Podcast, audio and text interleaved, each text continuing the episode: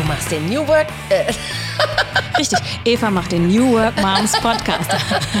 Du hörst den New Work Moms Podcast. Mach, was du wirklich, wirklich willst. Mit Eva Stiekemar und Jenny Winkler. Heute Folge 43. Conscious Parenting. Hör auf deine innere Stimme. Mit Kim Nicola Lorenzen. Am anderen Ende. Hallo Kim, schön, dass du bei uns bist. Herzlich willkommen. Hallo Jenny und Eva, ich freue mich so hier zu sein. Conscious Parenting, das braucht erstmal eine Erklärung. Magst du gleich damit starten? Was ist das? Also Conscious Parenting bedeutet sozusagen bewusstes Erziehen, dass wir nicht einfach beginnen, indem wir sagen, oh, die Dinge müssen so und so sein. Unsere Kinder müssen zum Beispiel ab vier einen Sport machen, müssen zur Musik gehen, müssen auf eine bestimmte Art und Weise ähm, mit anderen umgehen und so weiter, sondern dass wir ein bisschen gucken, oh, wo kommt das eigentlich her? Wo kommen unsere Vorstellungen über das Leben her und wie das Leben unserer Kinder sein sollte? Und was geht damit einher, wenn ich eine bestimmte Vorstellung habe, wie mein Kind sein soll und das Kind das nicht erfüllt? dann bin ich natürlich ganz schnell innerlich getriggert, weil ich denke, oh, damit das hier richtig ist und damit es gut ist und damit unsere Familie gut ist, muss es so und so sein. Du sprichst gerade von Triggern, aber diese Trigger haben ja dann mit mir zu tun und nicht mit den Vorst also nicht mit meinen Kindern. Hm, ja, aber das sehen viele anders, Jenny. Okay, also das heißt, ich, ich erlebe jetzt, ich möchte von meinen Kindern was Bestimmtes. Ich habe das vielleicht selber so früher machen sollen dürfen. Und das erwarte ich vielleicht jetzt auch von meinen Kindern. Und es klappt nicht so. Das ist ja vielleicht eine typische Situation, in der wir uns befinden, wo ich dann getriggert werde. Mein Kind möchte das nicht mitmachen. Ich explodiere. Warum willst du das nicht? Was soll das denn? Ging schon immer so. Ich habe das auch gemacht. Jetzt komm schon, stell dich nicht so an. Ja, genau. Genau, genau, genau das, was du beschreibst, da liegt doch der Trigger im Außen, oder nicht? Das Kind macht doch nicht mit. Ja. Das bedeutet also doch, ich habe doch gar nichts damit zu tun. Es ist doch, man kann doch jetzt mal irgendwie bei dem Sport, den wir hier ausgewählt haben, das erstmal ausprobieren. Und genau, und ich habe ja jetzt auch viel investiert. Ne? Ich habe mir Zeit genommen, ich habe das angemeldet, ich gebe dafür Geld genau. aus. Mhm. Kennst du das, Eva? Wirst du getriggert? Also ich, ja, ich werde gerade getriggert, weil ich so ein bisschen ähm, aus Egoismus meine Tochter habe schwimmen lassen, weil ich selber schwimmen wollte. Das war immer so toll hier. Wir haben so ein Schwimmbad draußen, das das ganze Jahr über geöffnet hat. Ähm, und ich meine, natürlich müssen Kinder schwimmen lernen, aber die hat jetzt schon sehr schnell mhm. Silber gemacht, weil ich zweimal die Woche ähm, da schwimmen war mit ihr. weil es so ein bisschen war. Ja, ja ich, aber ich habe halt gedacht, naja, aber ich werde ja auch glücklich, wenn ich meinen Sport mache und dann wieso nicht beide, ne? Also, weißt du, was ich meine? Ja, aber total. Aber total, Eva. Also, Conscious Parenting bedeutet ja nicht, dass du nicht deine Tochter auch ein bisschen pushen kannst, ihr auch ein bisschen die Richtung weisen kannst und auch mal durchsetzt, hm, wir gehen aber jetzt, wir machen das jetzt mal zweimal die Woche für eine gewisse Zeit. Das ist absolut drin. Ja. Wenn sie aber von Anfang an zeigen würde, Nee, Mama, schwimmen, ganz ehrlich, ich mag das überhaupt nicht. Und ich mag die Kinder da nicht und den Schwimmlehrer mag ich auch nicht. Und du darauf bestehen würdest, dann wäre es so, dass du das natürlich völlig übergehen würdest, weil du denkst, genau bei diesem Club oder Verein soll sie es machen.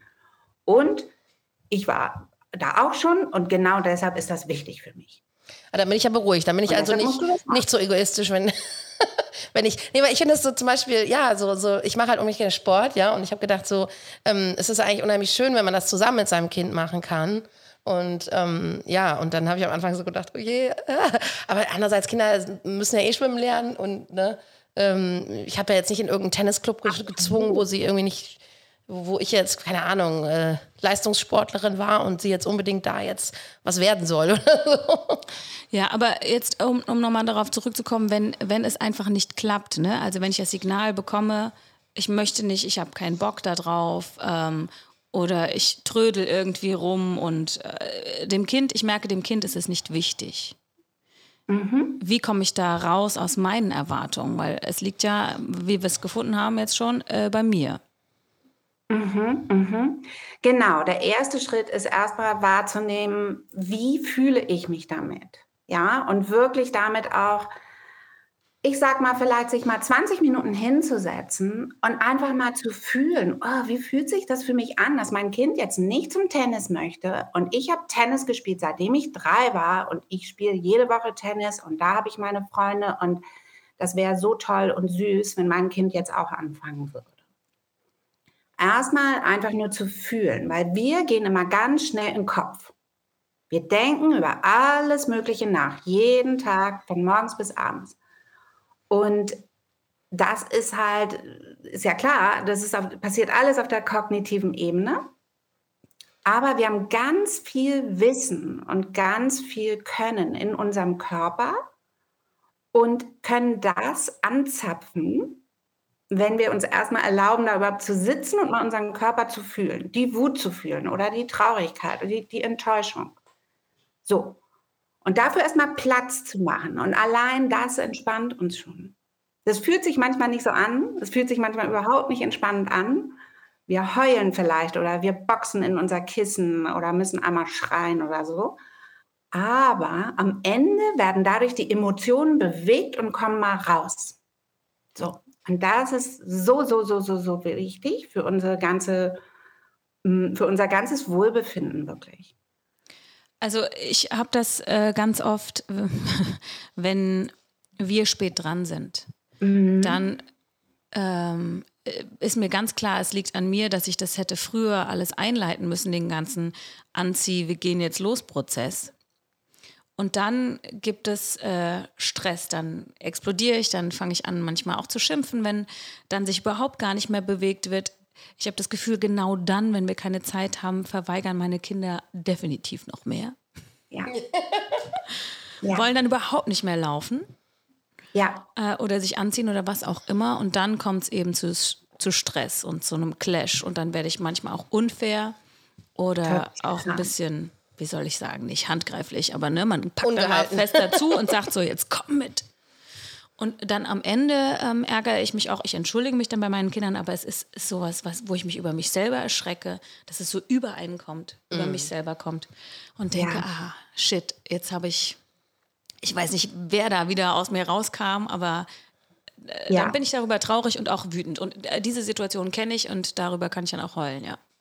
Ja, ja, das ist sehr, sehr unangenehm, Jenny. Und das sind halt zwei unterschiedliche Sachen. Das eine ist so ein Trigger, der sage ich mal, ein größeres Thema betrifft, aber nicht so ganz im akuten Bereich liegt. Ja, wenn du das Tennisbeispiel nimmst. Mhm.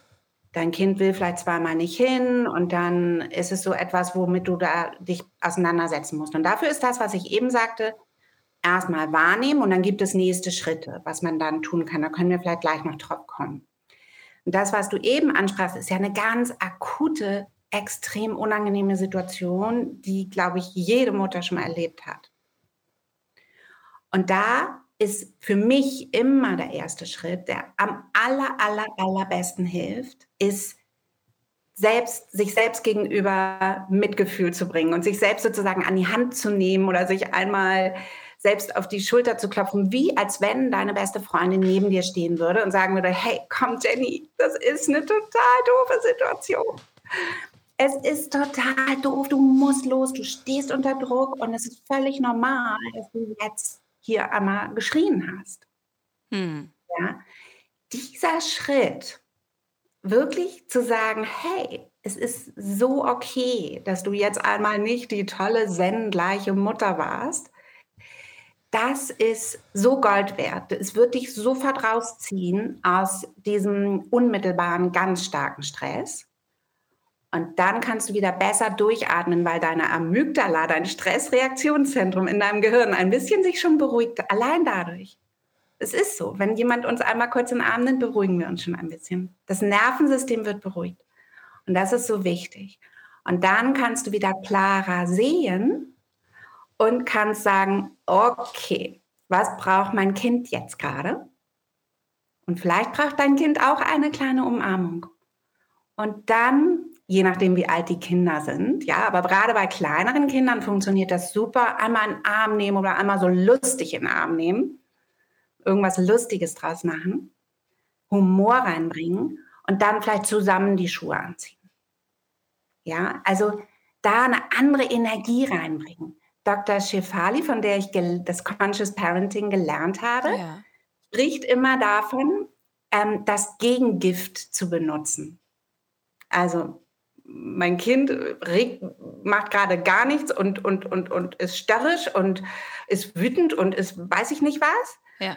Einmal müssen wir gucken, was braucht das Kind gerade und als, und als zweites können wir eine andere Energie in die Situation bringen und dann kann sich das ganz schnell drehen, das Blatt. Wie siehst du dann den Zeitfaktor? Wir stehen ja. da ja ganz oft unter Stress, also zeitlich. Ja. Meistens ist man vielleicht schon zu spät dran. Wie überwinde ich das in meinem Kopf? Also wie schaffe ich das tatsächlich, mir dafür Zeit zu nehmen? Also ich höre, was du sagst, aber ich könnte ja. mir vorstellen, dass viele sagen, ach, mir jetzt zu überlegen, was das Gegengift ist, dafür habe ich keine Zeit, wir sind ja schon fünf Minuten zu spät. Ja, ja. Total schwer. Und es ist so interessant, dass ihr das ansprecht. Ich sage euch warum, weil das eines meiner größten Trigger ist, meiner persönlichen Trigger mit meinen Kindern.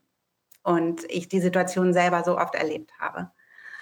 Und ähm, ich würde sagen, zwei Strategien sind wichtig. Das eine ist außerhalb der akuten Situation, ähm, sich das ganze Thema Zeit nochmal ein bisschen anzugucken und da einen anderen Ansatz zu finden. Also mehr auch wirklich sich intellektuell erstmal klar zu machen, dass wir uns oft unter Zeitdruck fühlen, der Zeitdruck auch ja reell da ist, keine Frage.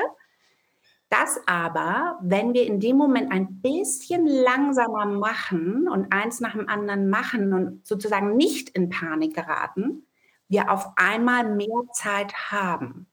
Hm. Das habe ich schon so oft erlebt und auch so viel schon gelesen und das hat damit zu tun, dass die Zeit ja eben nicht immer die gleiche ist. Das wissen wir alle. Wenn wir gerade den schönsten Mann der Welt küssen, ähm, ist eine andere Zeit, als wenn wir gerade. Ähm Warte, ich muss mich gerade mal dran erinnern. Langes Zehr. Nein, Quatsch. Nee, ähm, ja, also genau, Zeit ist ein relatives Gefühl. Ne? nee, ich habe mich gerade gefragt, ging, geht das dann, ging das dann schneller rum oder langsamer mit dem, mit dem Knutschen? Ja, wenn man äh, da ist die Zeit ja meistens ausgeschaltet. Ausgeschaltet, das ist ja, auch so ja. Die gibt es nicht, ja. Mhm. Ja, es sei denn, wenn es vorbei ist, dann denkt man, öh, es ging jetzt schnell. Das ist ja immer so. Schöne, schöne Dinge gehen ja immer viel zu schnell vorbei, ne? Genau, Auf jeden Fall. Eva. Ferien mhm, zum genau Beispiel. Genau Ferien, Wochenende. genau, und daran sehen wir, die Zeit ist nicht immer die gleiche. Und die mm. Quantenphysik zeigt das auch. Und das ist wirklich, wir können uns das im Alltag als Mütter zugute machen. Wir können uns das sozusagen zur Hilfe nehmen, indem wir genau in den Momenten, wo wir spät dran sind, unseren Mann küssen. Einmal, einmal tief durchatmen, einmal kurz unser Nervensystem beruhigen, tief durchatmen, uns selber einmal an die Hand nehmen und sagen, wow, ist jetzt gerade echt scheiße, ist richtig schwer. Und dann Allein dadurch beruhigt sich unser Nervensystem und wir treten in eine andere Zeitebene ein und wir finden viel schneller eine Lösung mit unseren Kindern und sind am Ende garantiert schneller aus der Tür, als wenn wir uns diese Zeit nicht nehmen. Mhm. Atmen ist dir sehr wichtig. In unserem kurzen Vorgespräch hast du schon gesagt, atmen äh, für mich klang das so, ist wie ein Schlüssel zu meinem inneren Raum, zu meiner ja, was haben wir gesagt zu meiner inneren Stimme. Ruhe, auch zu meiner inneren Stimme. Was kannst du dazu sagen? Und du hast auch gesagt, fünf Minuten atmen ähm, hilft schon so viel. Ich muss nicht gleich, ein, gleich eine Stunde meditieren oder so. Ja, ja, ja. Weil wir haben ja schon gesagt, als Mütter haben wir keine Zeit, aber das haben wir Nein. jetzt gerade schon ausgehebelt. Aber fünf Minuten klingt auf jeden Fall verlockend. Wie, wie kann ich mir das vorstellen? Das Oh, das freut mich so, dass du das sagst, dass es verlockt klingt, weil ich so ein großer, großer, großer Fan davon bin. Ähm, viele Mütter denken, oh ja, sich mal Zeit für mich zu nehmen, das würde ich so gern machen und ich schaffe das aber nicht und ich weiß, ich müsste das. Und es ist wie ein großer Berg, wo sie denken, da müssen sie irgendwie hochkraxeln diese Zeit für sich einbauen. Aber wie sollen sie das bei den ganzen Wäschebergen, bei den ganzen Hausaufgaben, bei den ganzen, bei der ganzen eigenen Arbeit noch? Ähm, diese fünf Minuten, die wir uns nehmen können am Tag, die können wir zum Beispiel, finde ich, bin großer Fan davon, das gleich morgens zu machen, bevor die Kinder aufwachen, dass ich mich nach dem Duschen und nach dem ersten Espresso fünf Minuten oder manchmal auch zehn oder 15 Minuten, je nachdem, wie viel Zeit ich noch habe, hinsetze und einfach meinen Körper fühle, meinen Atem fühle, vielleicht schon mal draußen in den Himmel, in die Bäume gucke und dadurch mich selbst ähm, so fühle, dass ich einen ganz anderen Start in den Tag haben kann und ähm, auch mich darauf rückbesinnen kann, was ist mir eigentlich gerade wichtig mit meinen Kindern, mit meiner Arbeit, was will ich heute, wo will ich heute hin? Ja?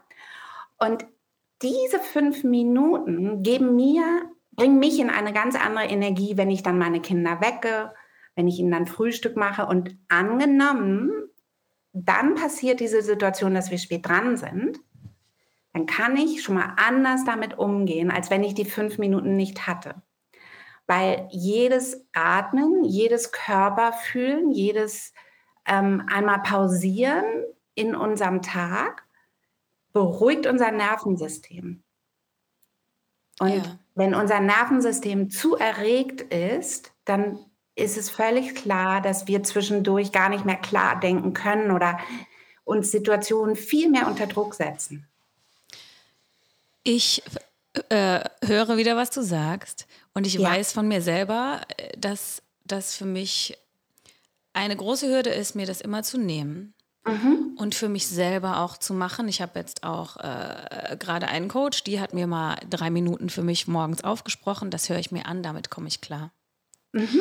Für mich selber das zu tun, keine Ahnung, warum ich das nicht mache. Hast du denn sowas auch, dass du ähm, fünf Minuten angibst irgendwie?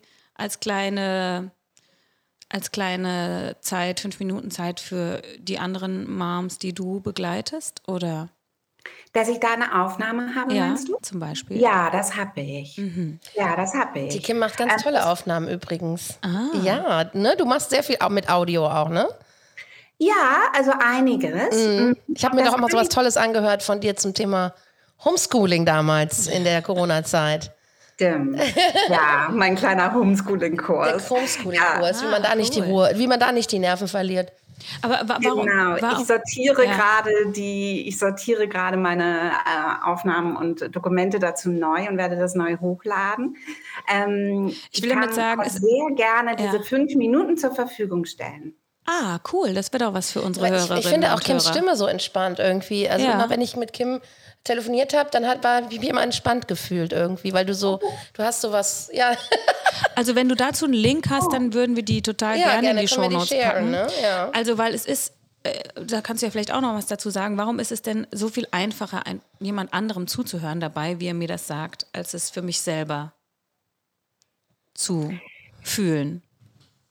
Ja, ich würde sagen, der größte Grund liegt darin, dass wir alle ein bisschen Angst vor der Stille haben dass es für uns alle so ist, dass wir sehr viel Aktivität und Reize um uns herum haben den ganzen Tag. Und das kann manchmal so sein, dass wenn wir dann fünf Minuten einfach nur so in Stille da sitzen, dass das erstmal auf eine Art bedrohlich für uns ist. Weil wir vielleicht sogar auch unbewusst ganz bestimmt wissen, okay, mit manchen Dingen haben wir uns vielleicht noch nicht so beschäftigt, müssten uns aber vielleicht mal damit beschäftigen, um das richtig zu verarbeiten und wissen, aber dann kommen auch unangenehme Gefühle hoch und oh, das ist alles anstrengend und unangenehm. Wenn wir eine Stimme haben, die uns da begleitet und die uns erstmal da so reinführt, in dieses überhaupt mehr Stille in unserem Leben zuzulassen, dann ist das natürlich viel einfacher. Dann ist das wie, ein bisschen wie eine Freundin, die neben uns sitzt. Ja. ja. Schön, dann kannst so du erstmal die Freundin für uns sein jetzt dafür. Eva, kannst mhm. du das äh, morgens? Oder machst du das schon? Also wenn du dann mein mal Miracle Morning, bist. ja, ich bin ja so eine totale äh, Nachteule und hasse morgens. Also ich kann morgens gar nichts und ich will es auch nicht, ehrlich gesagt. Also ich, ich, ähm, ja. ich, ich, ich, ich kann es einfach nicht. Ich will es nicht und ich nehme mir die Zeit aber äh, zu anderen äh, Zeitpunkten am Tag ist es ja auch wirklich wurscht. Also, ähm, weil, bei, weil bei mir ist es total entspannt, weil mein Mei Mann meistens die, meine Tochter in die Schule bringt. Ne? Von daher ähm, äh, ist das totaler Luxus. Ich kann eh also entspannt aufstehen und ähm, äh, ja, und mache halt irgendwie dann, ja, im Laufe des Tages äh, versuche ich mir immer auch ein bisschen Zeit zu nehmen. Ich, ne, also mir, äh, ehrlich gesagt, ich brauche sehr viel Zeit auch so für mich. Ich nehme mir das auch. Aber hältst Ja. du Stille gut aus? Ähm, ja, kann ich schon. Also ich, doch, mh, mag ich gerne. Also ich mag das total gerne. Ähm, ich habe auch mal, ich war ja mal so, so im Kloster und ähm, da gab es so einen Raum, ähm, da konnte man entweder Abendessen in Stille oder mit anderen sich unterhalten. Und dann fand ich das mal total angenehm, auch in Stille. Ne? Also ich meine, ich bin zwar ein Mensch, der auch sehr viel gerne mit Menschen zusammen ist und so, und, aber ich brauche dann auch die Stille zum Ausgleich irgendwie so. Also ich finde das total schön. Stille ist was total Schönes. Ja, ich mag es auch sehr gerne. Und Jenny, ich würde sagen, so dass das Wichtigste daran ist, auch anzuerkennen, wenn wir es nicht gewohnt sind, dann ist es erstmal komisch und kann sich bedrohlich anfühlen. Und wenn wir dann, so wie Eva das wahrscheinlich gemacht hat, immer mehr Stille zwischendurch mal fünf Minuten oder zehn Minuten in unser Leben bringen, dann gewinnt das eine andere Qualität. Und unsere neuronalen Verbindungen in unserem Gehirn wissen irgendwann, oh, das kann auch angenehm sein und das kann auch uns vor allen Dingen weiterbringen, auch mal das Unangenehme zu fühlen. Hinterher fühlen wir uns viel, viel besser. Aber ich glaube, es kommt auch darauf an, wie man so gestrickt ist. Also ich hab, weiß halt, dass ich ein sehr schwaches Nervensystem habe so. Und wenn ich Ja. das nicht mache, dann, äh, also dann funktioniere ich halt nicht. Ich glaube, du hast bist halt, zum Beispiel Jenny ist generell, die hat ein unheimlich starkes Nervensystem. Meinst du, ich bin resilienter da? Total, bist du wirklich, ich weiß das. Also, weil jeder hat da ein, ein unterschiedliches Empfinden. Und wenn ich, also, ne, und, und du bist schon sehr, sehr, ähm, äh, ja. Aber ich habe ich hab da was noch äh, Spannendes gelesen auf, deiner, auf deinem Internetauftritt. Und zwar habe ich was gelesen von diesem äh, BSS. Sag doch mal gerade, wie das heißt. Bullshit, whatever. Bullshit Belief Systems. Ja, genau. Mein, mein Bullshit Belief System sagt mir oder auch, aber oder hat mir ja jahrelang gesagt, sobald ich Zeit habe, muss ich die füllen mit irgendwas Sinnvollem. Sinnvollem, Konstruktiven. Ich muss doch was schaffen, was äh, wegarbeiten. Oh, gerade mal fünf Minuten Zeit. Okay, dann schreibe ich noch schnell die E-Mail. Okay, dann rufe ich noch gerade da an. Das, ähm, das zu überwinden und zu sagen, nein, diese fünf Minuten, die ich für mich nehme, die bringen mir Raum, um das auch noch zu erledigen. Ne? Also das zu überwinden. Ich höre das, dass ihr das sagt, aber mein Ja. Bullshit Belief System macht Ja. sch- wehrt sich dagegen. Es ist Ja. zu stark. Ja, ja. Ähm, also da ist es, gibt es zwei Sachen. Das eine ist, es ist wichtig zu gucken, okay, woher kommt dieser Glaubenssatz bei dir, dieses Belief System, woher kommt das? Und ähm, mit wem verbindest du das und willst du dem treu bleiben? Oder könntest du dich auch trauen, das loszulassen irgendwann? Und das kann man, sage ich mal, nicht so mal schnell in fünf Minuten machen, sondern dafür braucht man vielleicht eine Stunde. Sagen wir mal so als Beispiel. Das ist eine ganze Stunde. Ja, eine ganze. Stunde. Manchmal auch ein ganzes Jahr, wenn es um tiefere Glaubenssätze geht. Ähm, und das Zweite ist, ähm, in dem Moment, wo du dann merkst, du denkst das, kannst du auch sagen, hm, stimmt das eigentlich? Und kannst dann sagen, nee, das stimmt doch eigentlich gar nicht. Ich weiß doch, dass das nicht stimmt, dass ich mir jetzt diese fünf Minuten nicht nehmen kann. Also mache ich es jetzt einfach. Auch wenn eine Stimme in dir weiterredet und sagt, das kannst du nicht machen und du schaffst deine ganzen E-Mails nicht oder du schaffst die ganze Wäsche nicht oder deine Kinder haben nichts Gesundes auf dem Tisch. Ja, diese ganzen, ganzen, ganzen Sachen, die wir Mütter auf dem Zettel haben. So, und das, das Dritte, was dazu finde ich super wichtig ist, einplanen. In unseren Tagesplan einplanen. Und bei Jenny ist es vielleicht eher mittags oder abends. Bei ähm, Morning Birds, wie nennt man das? Early Birds, ist es eher morgens. Ja, wirklich einplanen als unverhandelbar. Das ist für mich der wichtigste, tollste Trick. Ich mache es als unverhandelbar und ich koppel es an etwas anderes. Also immer die fünf Minuten vorm Lunch oder immer die fünf Minuten, bevor ich anfange zu kochen abends. Da fällt mir gerade ein, noch eine Abkürzung. Es ist BBS, ne? nicht BSS. Bullshit Belief System. BSBS, also BSBS, Bullshit Belief ah. System. BSBS und um noch eine Abkürzung reinzubringen, hier, weil du es gerade gesagt hast, äh, hatte ich von jemand anderem, einem Kollegen, der hat immer gesagt, hier NNT, ne? plan dir NNT-Zeit ein, Non-Negotiable Time. Das habe ich auch Ja. schon mal gehört, ja. Ja, Ja. super, super wichtig. Und dieses etwas an eine andere Aktivität zu koppeln, die du eh machst, das ist so, so hilfreich, weil dann, versteht ihr, dann, dann kann man es gar nicht auf eine Art vergessen. Aber was könnte das also, sein? Bügeln. ich bügel nicht. Also morgens als Early Bird finde ich persönlich, also ich, ich dusche, trinke einen Espresso und dann kommt Mindfulness. Immer. Und da ist nichts mit, wenn ich denke, oh, ich müsste eigentlich doch jetzt schon mal die E-Mails checken. Nein, es, es, es kommt nicht mehr in Frage. Aber Wann stehst du auf? Ah, also normalerweise so Viertel vor sechs. Oh Gott.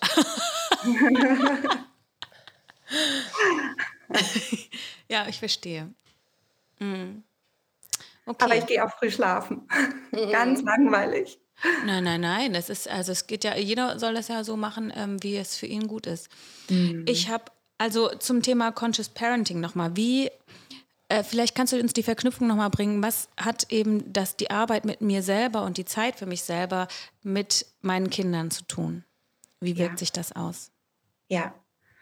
Ähm, in den fünf Minuten, die ich täglich mir nehmen kann für mich selbst, passiert ja alles Mögliche irgendwas tut weh im Körper. Das nehme ich wahr. Dann kommt ein Gedanke, den gucke ich mir an. Dann kommt der nächste Gedanke, den gucke ich mir an. Dann fühle ich wieder meinen Körper und so weiter. Dadurch übe ich überhaupt wahrzunehmen, was in mir passiert. Was ich alles so denke und auch körperlich, wenn wir körperlich ein bestimmtes Gefühl haben, ist das immer auch verknüpft mit bestimmten Gefühlen. Mhm. Ja, also dass ich zum Beispiel die Wut irgendwo fühle, immer auch in meinem Körper.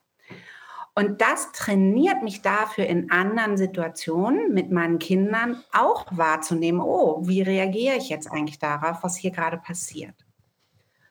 Und häufig ist es eben so, dass die Situationen, die uns triggern, dass die etwas verknüpft sind mit einer Erwartung, die wir an unsere Kinder haben, die sie gerade nicht erfüllen.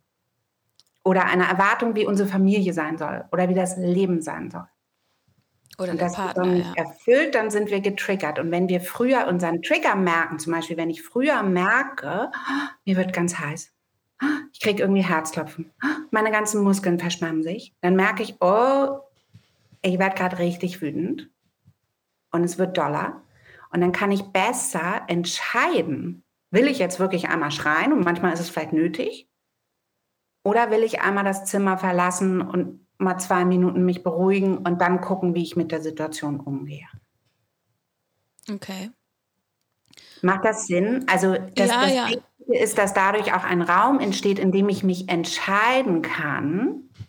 Und dadurch geht es häufig mir besser und meinen Kindern am Ende auch weil ich nicht einfach automatisch reagiere auf den Trigger. Ich, ich habe gerade eine Situation im Kopf, wo ich gedacht habe, okay, ich werde davor einmal atmen.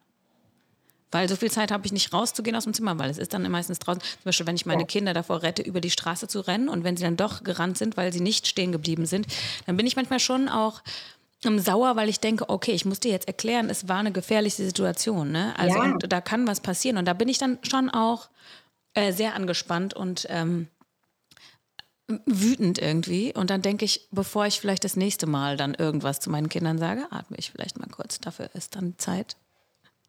Und vielleicht ja. bin ich dann ein bisschen, sage ich dann vielleicht was Fürsorglicheres oder was, was vielleicht besser ankommt. Ich glaube, wir ja. sind ja auch immer total geprägt durch das, was wir auch irgendwie gelernt haben, ne? was wir selber erlebt haben, ähm, was wir vielleicht an unserer eigenen Mutter eben, äh, ja, was wir nicht gut fanden. Ne? Also ähm, bei mir war das immer der Trigger mit dem Schreien. Meine Mutter hat immer geschrien und, ähm, und das hat mich so geprägt, dass ich immer gesagt habe, ich möchte nicht schreien. Ich möchte ja. mein Kind nicht anschreien. Ne? Und das ist so in mir drin, ähm, aber so als Antireaktion, ne? Ähm, dass ich das wirklich fast nie mache. Aber natürlich arbeitet es in mir dann. Ne? Äh, und natürlich ja. kommen dann auch ja. Gefühle auf und, und negative Gefühle und, und so. Aber ähm, ich glaube, wir sind auch so geprägt durch das, was wir gelernt oder ge erlebt haben, ne? Ähm, dass wir da im Umgang mit unseren Kindern auch sehr viel natürlich irgendwie ja, umsetzen, entweder in die eine oder in die andere Richtung. Ne? Also Weißt du, was ich meine? Ja, ist ganz spannend. Ich, ich, ich äh, erinnere mich immer an meine Schwester. Aha. Gar nicht an irgendeinen Elternteil. Okay. Sondern, die ist zehn Jahre älter, vielleicht. Ähm, ja, vielleicht deswegen, ne? Hatte ich da einfach auch so Erlebnisse. Mhm. Ja, ja. Und zu dem, was du eben noch gesagt hast, Jenny, würde ich aber auch sagen, weißt du, in so einer gefährlichen Situation, da ist es auch gut, wenn unsere Kinder sehen, oh, das hat Mama jetzt wirklich aufgeregt und Mama mm. ist wirklich wütend und das ist wirklich wichtig. Mm. Ja, also es ist ja auch sehr authentisch, in dem Moment doller zu reagieren und ähm, nicht immer nur mit so einer Säuselstimme irgendwie zu sagen, dass das ja so nicht geht. Ja, ja. da hast du auch recht, das mm. stimmt. Ja, das finde ich auch. Das ist auch nochmal was anderes als die Situation, so wenn man genervt ist und irgendwie, weißt du, zu spät dran ist oder irgendwas. Das ist, finde ich, auch nochmal was anderes. Ja. Weil ich finde, es ist auch wichtig, dass Kinder lernen und die sehen direkt an dir, wie du, ne? Wenn du, wenn du da drauf reagierst, dann werden sie beim nächsten Mal überlegen, ob sie dann irgendwie auch einfach auf die Straße rennen, ne? Ja. Ja. Oder auch nicht. es, ist ein, es ist ein längerer Prozess gerade.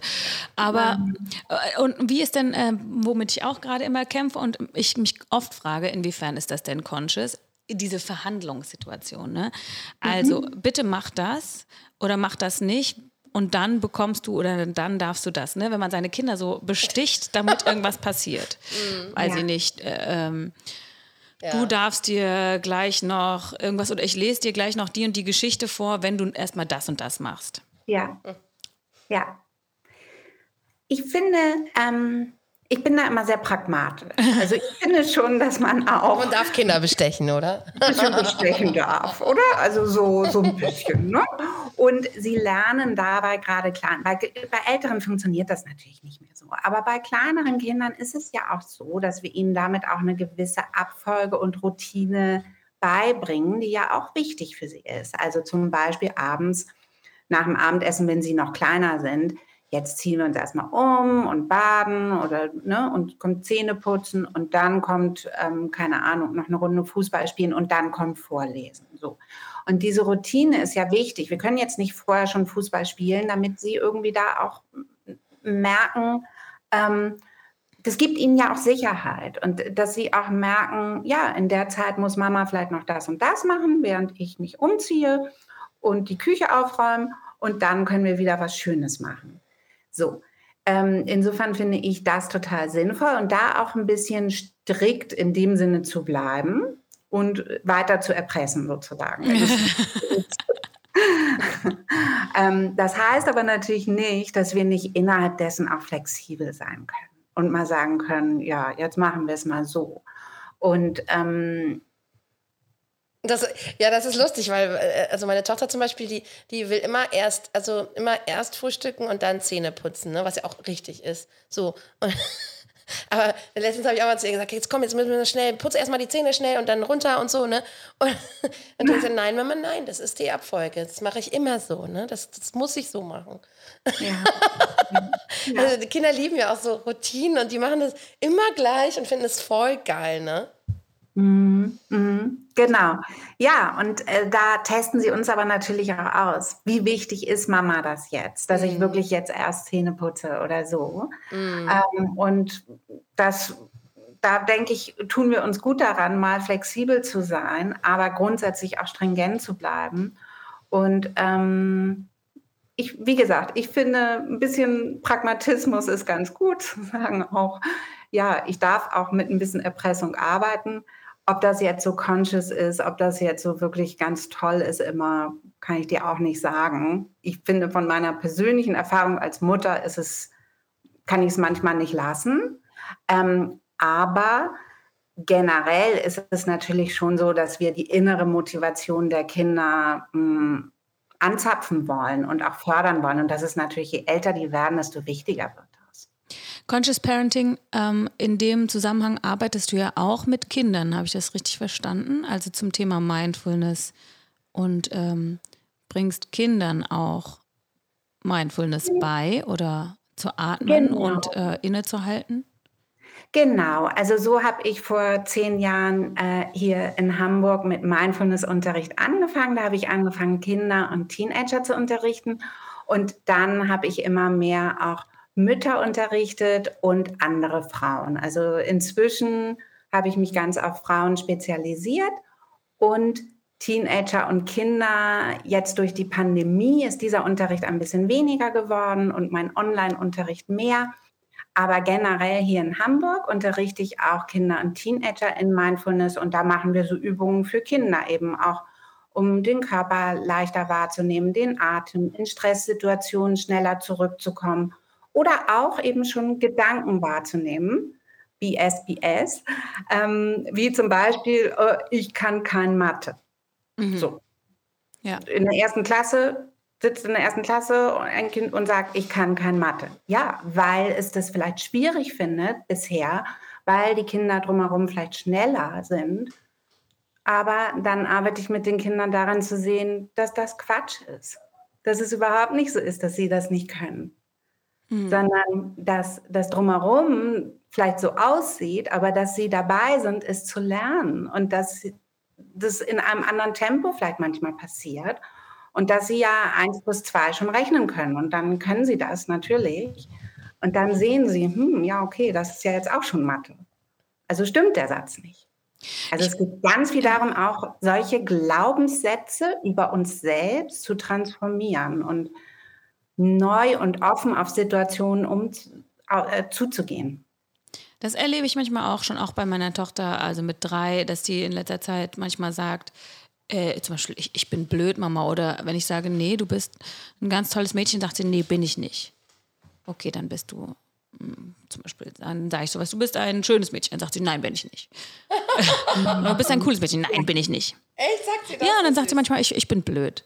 Oder sowas. Also das ist äh, in dem, ist es manchmal auch noch ein Wortspiel, aber manchmal denke ich mir, ui, äh, ich versuche dann immer das Gegenteil zu sagen und ihr natürlich mitzugeben, mhm. dass sie äh, super ist, wie sie ist und dass ja. absolut alles gut ist.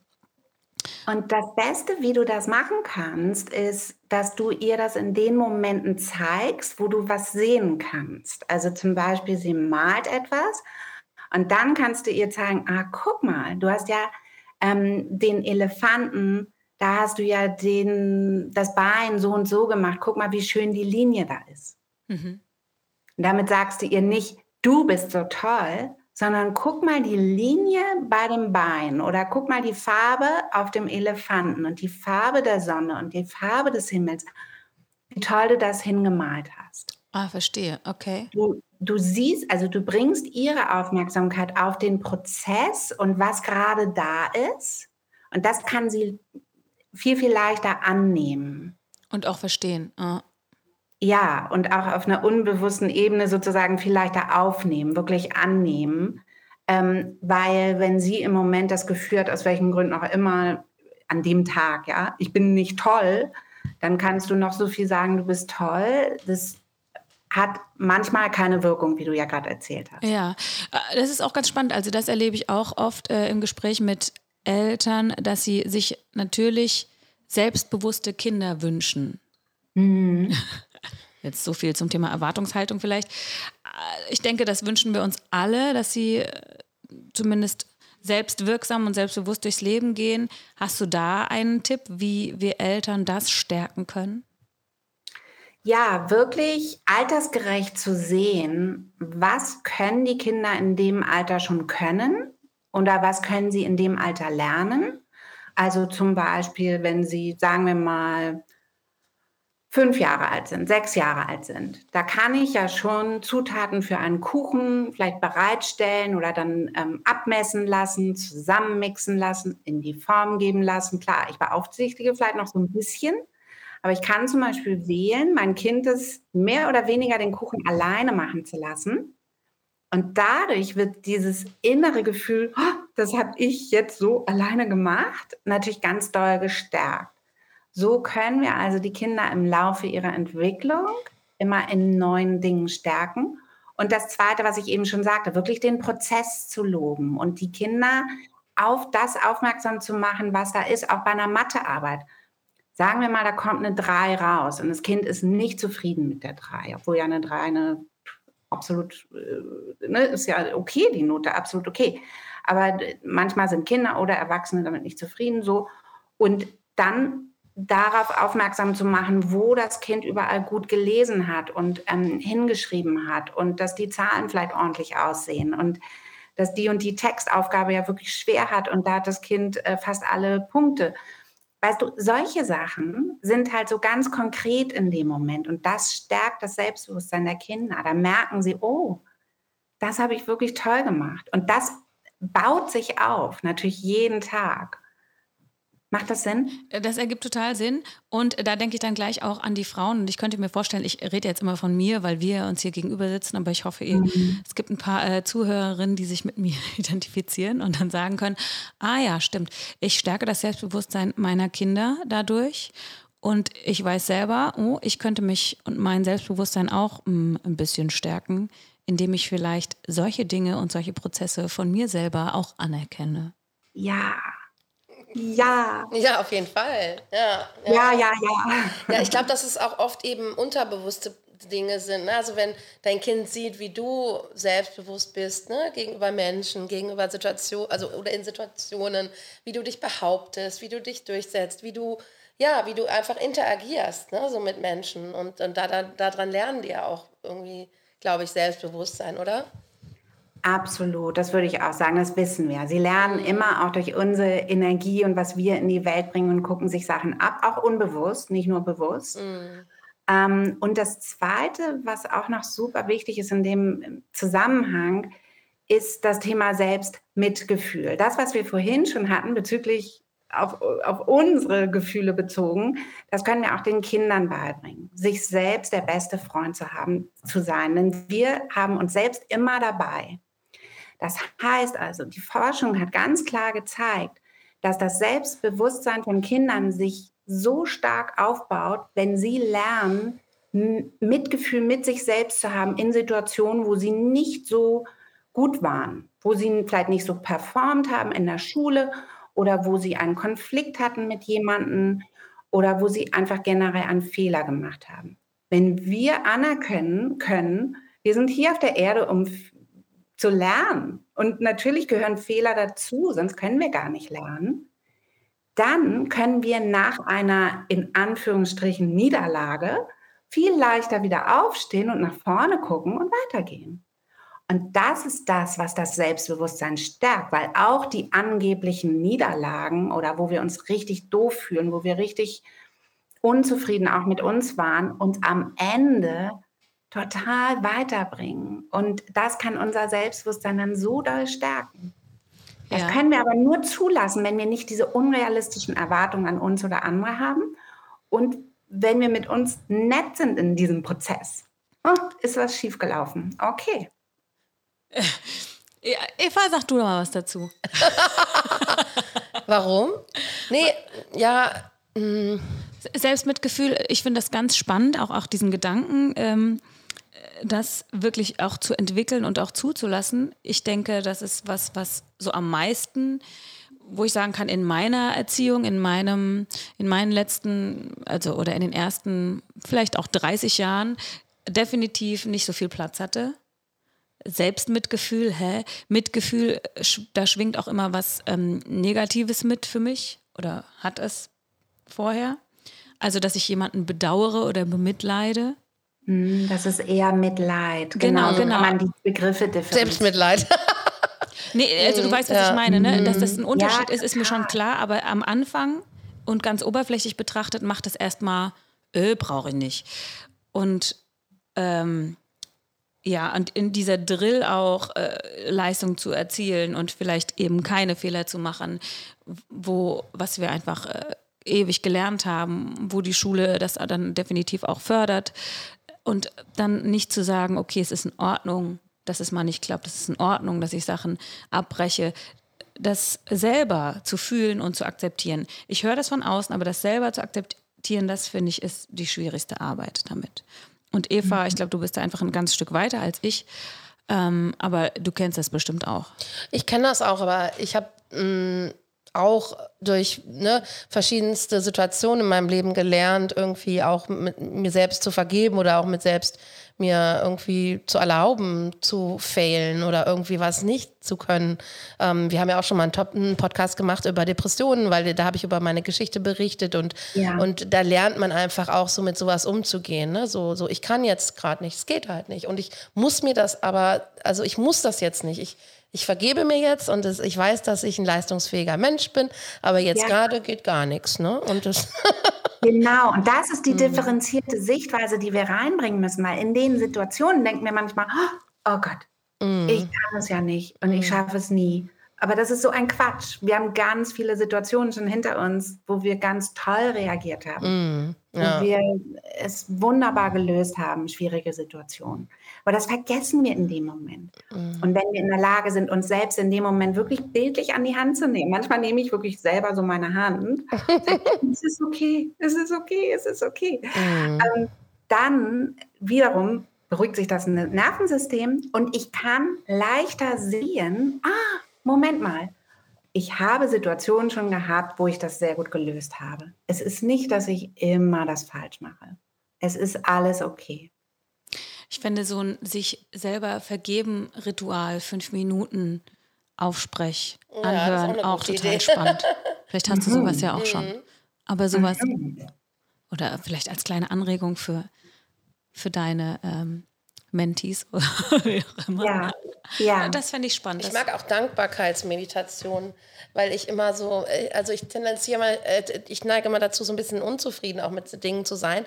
Und dann ähm, finde ich es immer total schön, sich auch mal fünf Minuten Zeit zu nehmen. Das habe ich letztens auch gemacht und wirklich mich für alles, also alles ins Gedächtnis zu rufen, wofür ich dankbar bin, ne? Oder wofür ja. ich, also was ich auch Positives habe. Und wenn ich dann, ne, wenn man so in Unzufriedenheit kommt oder in, in Situationen, wo man eben denkt, das ist, oh, das ist jetzt scheiße, ne? Und alles Mist und Weißt du was, Eva, das ist vielleicht noch ein tolles Stichwort für eine Sache, die man so, finde ich, so toll als Eltern abends machen kann mit den Kindern dass man mit ihnen zusammen aufschreibt, einmal drei Sachen, für die man dankbar ist. Mhm. Also jeder kann ein bis drei Sachen nennen und kann man das auch nett aufschreiben. Und drei Sachen oder eine Sache, drei sind vielleicht ein bisschen viel, aber eine Sache, die man heute an sich toll findet. Mhm. Und das mhm. trainiert auch das Gehirn, diese Verbindung immer wieder zu ziehen. Was ist eigentlich toll an mir? Und vielleicht sind es halt meine Haare. Ähm, oder vielleicht ist es, dass ich heute Morgen meiner Freundin geholfen habe oder dass ich ein ja, tolles Bild gemalt ja. habe oder was auch immer. Das hat letztens meine Tochter, das fand ich so süß. Die haben das in der Schule auch wohl gemacht, dass sie sich dann so eine Dusche, so eine, wie nennt man das nochmal, so eine äh, po mhm. positive Dusche gegeben haben. Ja. Und dann saßen sie irgendwie wohl da und haben sich gegenseitig mit ihrem kleinen Freund, haben sie sich immer gesagt, was sie toll aneinander finden. Und es war so süß. Also das haben die dann zu Hause nochmal gemacht. Ne? Und es war, kam so von Herzen anscheinend. Das war also echt so Ne? Ich finde toll an dir, dass du immer so lustig bist. Und der andere sagt, ach, ich finde toll an dir, dass du immer so toll spielst. Und das ging dann irgendwie so weiter, ne? So cool. Also ich, total genial. Ja, ich habe mir auch gerade gedacht, ah, das ist ja schön, man kann ja vielleicht auch jeden Abend nur eine Sache sagen, ne? Eine Sache, ja. die, für die ich heute dankbar bin und eine Sache, äh, die ich toll an mir finde. Und vielleicht sollte man das mit seinem Mann auch mal machen. Ja, ne? nein, also, also wirklich als Familie. Ja, als Familie, ja. Also, dass jeder mhm. das vielleicht so sagt. Mhm. Das könnte ich mir auch vorstellen, ja. Mhm. Ja, das ist ganz schön. Mhm. Einfach so als Reflexion für einen selbst und auch um zu sehen, was man eigentlich alles toll macht. Das machen wir heute Abend mal. Ja. Geile Idee, oder Jenny? Ja. Jetzt setzen wir uns einen Arm pro Tisch und sagen alle. Aber wenn wir das ja jetzt ganz kurz machen, wofür bist du jetzt dankbar, Eva?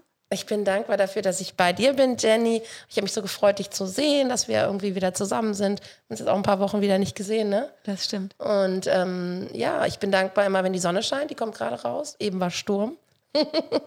Nach dem Sturm kommt immer die Sonne. Und was findest du toll an dir? Was ich toll an mir finde, ähm, ich, ich, ich liebe das, dass ich ähm, inzwischen irgendwie so viel gelernt habe, dass ich mich selbst akzeptiere und mich selbst so annehme, wie ich bin, mit all meinen irgendwie Schwächen und mit all meinen, meinen Fehlern, ja, und irgendwie, dass ich trotzdem weiß, irgendwie ist es, ja, es ist okay und, und, und ähm, ich bin eine gute Mutter, ja, das ist auch sowas, was ich erst lernen musste, ne, man immer so am Anfang gerade immer so sich so Zweifel hat und so, ja, und so denken, boah, mache ich das alles richtig, ne, und ähm, ich sehe einfach, wie meine Tochter so ein tolles Mädchen geworden ist und ich finde es so geil zu sehen, ähm, ne? obwohl ich nicht wirklich, also ich denke immer so, es ist ja alles, sind alles Prozesse, die so unbewusst abgelaufen sind, aber ähm, ich sehe einfach, wie, wie selbstbewusst sie ist, auch wie sie, ja, was sie, wie sie ihren Weg geht und das ist total cool irgendwie so, ne? Cool, danke. Kim, was, was, ja. äh, was, wofür bist du dankbar? Ah, ich bin heute Morgen ganz besonders dankbar dafür, dass wir ein Internet haben. Ja. in Hamburg sitzen kann und ihr in Köln. Köln ist richtig, ne? Ja. Richtig, ja. Mhm. Und das ist doch wirklich irre. Und dass es diese Programme gibt mit ähm, Videoübertragung und so weiter. Ich finde, das ermöglicht uns so viel tolle, so viele tolle Begegnungen und ähm, auch gerade uns Müttern, ganz finde ich, ganz neue Arbeitsmöglichkeiten von zu Hause auch, aus. Und ähm, da bin ich so dankbar drüber. Was findest ja. du toll an dir heute? Heute. ähm, ich, ich mag sehr gern, dass ich so gut backen kann. hast, du, hast du heute schon gebacken? Nee, habe ich heute noch nicht, aber wollen wir nachher. Ich hasse Backen, geil. Wir machen sehr gerne so kleine Mini-Google-Hoops. Oh, wie süß. Kann ich sehr empfehlen. Und dann nehme ich immer so für mein gutes Gewissen Dinkelmehl anstatt Weizenmehl, ne, weil das ein bisschen gesünder ist. So. Und ähm, ja, versuche immer meine Kinder zu Kokosblütenzucker zu überreden, aber oh, meistens ja. wird es nicht der normale Zucker.